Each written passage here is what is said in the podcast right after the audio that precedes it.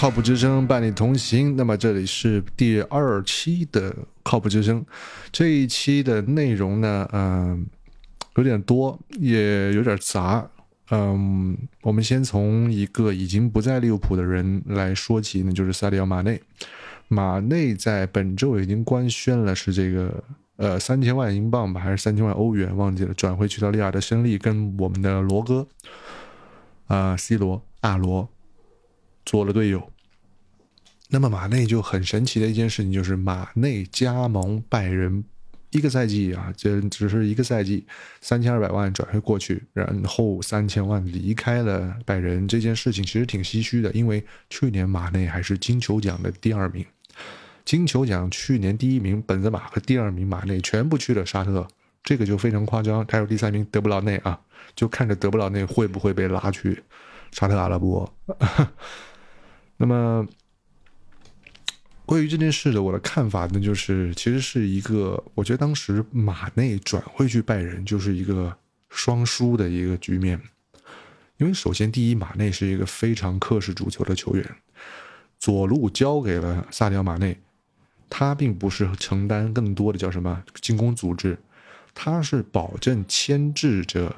这个利物浦中呃右路萨拉赫的进攻。他会成为更多的，就是说防利物浦主要是防什么？防左右两个边嘛。防左右两个边，人们就会有所取舍。当萨拉赫被集中集火的攻击的时候，马内就会成为一个尖刀插进敌人的肋部。他几乎只有这样的一个作用。大腿之所以为什么叫大腿，这就是因为他的。他的效果就是这样用的，但是在拜仁他要承担更多，他要和穆勒配合，他要和萨内打两个边儿，他要打这个四二二二里面有可能要承担一部分进球的责任，打一个单箭头，这些包括呃跟这个成就是有效的成为金斯利科曼的替补，或者是跟金斯利科曼打配合，拜仁的前场和利物浦的前场的的进攻模式是完全不同的。完全不同的。那么马内去到这样的一个地方，他势必会有所适应和调整。那么在前半个赛季来说的话，他交出的答卷只能说是还还还说得过去吧。我记得是十一颗进球，三个助攻。那么问题就出现在后面，受了伤之后参加不了这个世界杯，那么参加不了世界杯，然后再到跟。萨内的这个更衣室挥拳相向这件事情，彻底就把马内给摧毁了，让他自己被独立的孤立于拜仁的核心的这个更衣室圈子之外。这不是欺负老实人吗？那也不能这么说，只能说是一件非常失败的转会。呃，并且你要想象这件事转会是当时拜仁的总监萨利敲定的，那么现在萨利。已经离职了，卡恩已经离职了。当时签下，呃，马内的主教练纳格尔斯曼走了，马内没有任何理由还留在拜仁活受队，没有没有意义。他在这个地方已经失去了他所有的，呃，所谓的功能。图赫尔上来之后，几乎是明牌的告诉马内，你在拜仁没有未来，所以他后半个赛季只有一个进球。那么这样对于一个。我认为是当打之年的优质的进攻手来说，是件好事儿吗？过早的去到了沙特淘金什么的，是一件好事儿吗？我不确定，我我也不知道应该怎么去看待这样的一件事情。只能说，呃，接下来他的职业生涯将会赚很多的钱，他的钱可能要比亨德森还要高。亨德森是七十万镑的周薪，据说马内是税后的四千万镑。四千万镑是什么概念？就是每周，他每周都有七十七万，每周都有七十几万，那就已经是 非常夸张的一件事情了，对吧？那么，也祝马内未来在沙特联赛越打越好，在 C 罗身边做好僚机，呃，甚至是在 C 罗廉颇老矣的时候能够挺身而出吧。这是我对他的期望，我也希望他职业生涯就永远快乐和开心吧，不要再被任何的东西所左右。我很不喜欢某一些拜仁球迷对于马内的一些偏激的看法。那么这件事情是双输的，是马内对于马内是输的，对于拜拜仁也是输的，但不是证明说马内出工不出力，或者说一定是马内就像登贝莱呀，就像什么别的一些，嗯，我觉得会被口诛笔伐的球星们那样做的事情，他还是认认真真在做他自己，只是没有办法融入拜仁的小圈子，拜仁的圈子得有多难融入这件事情，资深的拜仁球迷一定非常清楚，自己的功勋前辈。卡恩、萨利都可以因为一些我觉得你们知道的原因啊，被被被裁掉离开俱乐部，这就是这样的一个俱乐部，明白吗？这是俱乐部的问题，这是俱乐部少部分人的一个问题，不能去归归归咎于来到球队的一个赛季的一个明星前锋的问题，不能完全的怪他。OK，这是马内的事。那么亨德森离队。然后米尔纳离队，现在利物浦就说就需要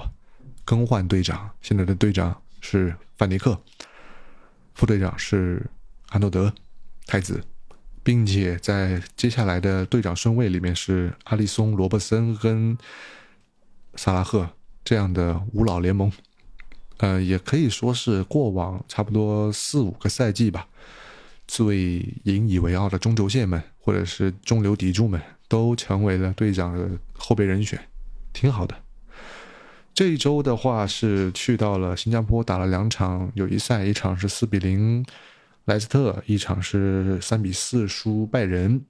输赢首先要看的比较淡一点，这就是个友谊赛。那么利物浦的友谊赛这一次的收益，这是收了多少钱，挣了多少钱不清楚，确实不知道。呃，但是有可能并没有曼城。在日本那边赚的多，据说曼城打了两场比赛吧，打了一场马马竞，打了一场那个呃横滨水手，打了这两场比赛挣了一千六百万，几乎就是卖了一个青训球员的价格，一个夏天就赚回来了，非常夸张。那么如果说不看钱，只看比赛的表现。只看他怎么打莱斯特，怎么打拜仁这两场比赛的话，有一个极大的问题，就是下个赛季利物浦应该是一个非常经典的头重脚轻的阵容，攻击手绝对性的叫做前锋型的攻击手非常少，什么东西比较多？攻击型中场跟边锋很多，会打出什么？就是三个、四个边锋跟攻击型中场堆在前面，但是后场没人的情况，那就是会什么？先上场先受让一球，就是这种情况会很多，这是我的理解。那么在这两场比赛里边呢，呃，只有最后一场打拜仁，呃，麦卡利斯特跟索博斯洛伊都同时出场了。小麦的话，呃，不攻不过吧，呃，有很多的这种呃纵深的直线的传球还不错，还很喜欢找努涅斯，是努涅斯自己的这个机会把握能力比较差，但是我对于索博的表现。不是说他的问题，而是战术执行和战术规划问题。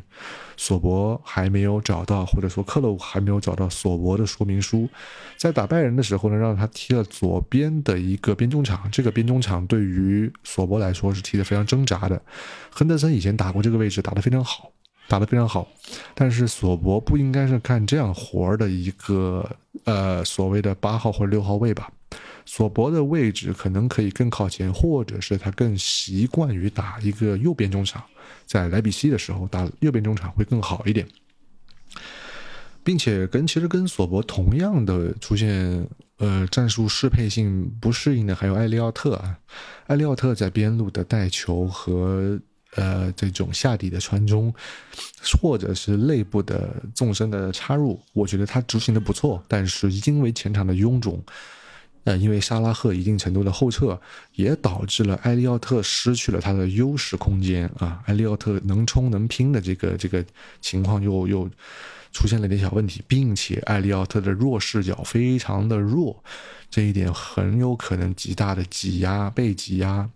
埃利奥特下赛季的出场机会。我为这一名年轻的球员感到担心。这两位呃球员在下赛季的表现。呃，需要被进一步观察，并且千万千万不能让索博的这个六千万就成为一个叫做 呃处于主力跟替补或者主力跟半主力之间的一个徘徊。这个克洛普必须得很快找到他的一个使用方法。那么好事情就是本多克，本多克他的一个也是跟埃利奥特存在的相似的情况，但是本多克有一种。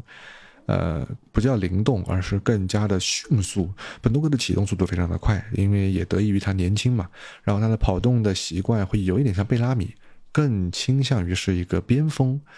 然后他的传中需要多练一练。我认为这个年纪的球员就是练一个爆发力跟传中就好了。本多克下赛季可以期待在一些杯赛的时候成为萨拉赫的替补，或者是成为一个，甚至是成为一个右边前锋，或者是右边锋。右边前卫这样的一个呃比较值得出场的这样的一个球员。那么最后一点就是加克波，关于加克波的一个表现，我目前在四场的叫做友谊赛里面，我的个人感觉加克波更加适合打首发。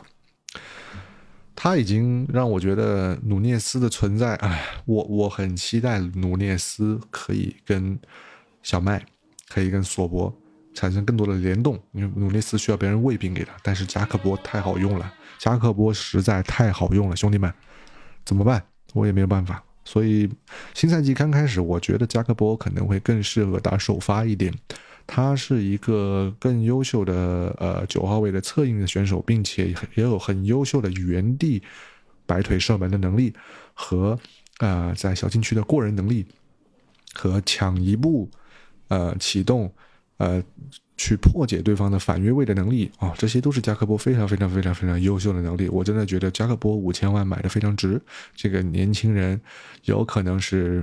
呃下个赛季在前半段利物浦锋线上的答案，这是我对加克波的判断。那么本周英超社区盾就要开打了，十三号就打第一轮，三十一号呢转会窗就会截止。目前我觉得利物浦的转会保底保底还有一个球员会来到利物浦，到底是不是拉维亚？嗯，I don't know，但是最好有两个，最好有两个啊，极有可能是一个签约，一个是压哨的租借。根据分威的尿性，他确实应该这么做的。那么还是拭目以待吧，好吧。本周的内容也就是这样了啊，接下来就要进入紧张而刺激的，我觉得是压哨转会窗和第一轮的联赛大练兵。我们也会持续的关注利物浦接下来的转会动向，以及是第一轮的大练兵之后有一个怎么样的赛季预估。我想很快我们就会再见面。好了，这就是本期的 COP 之声，拜拜。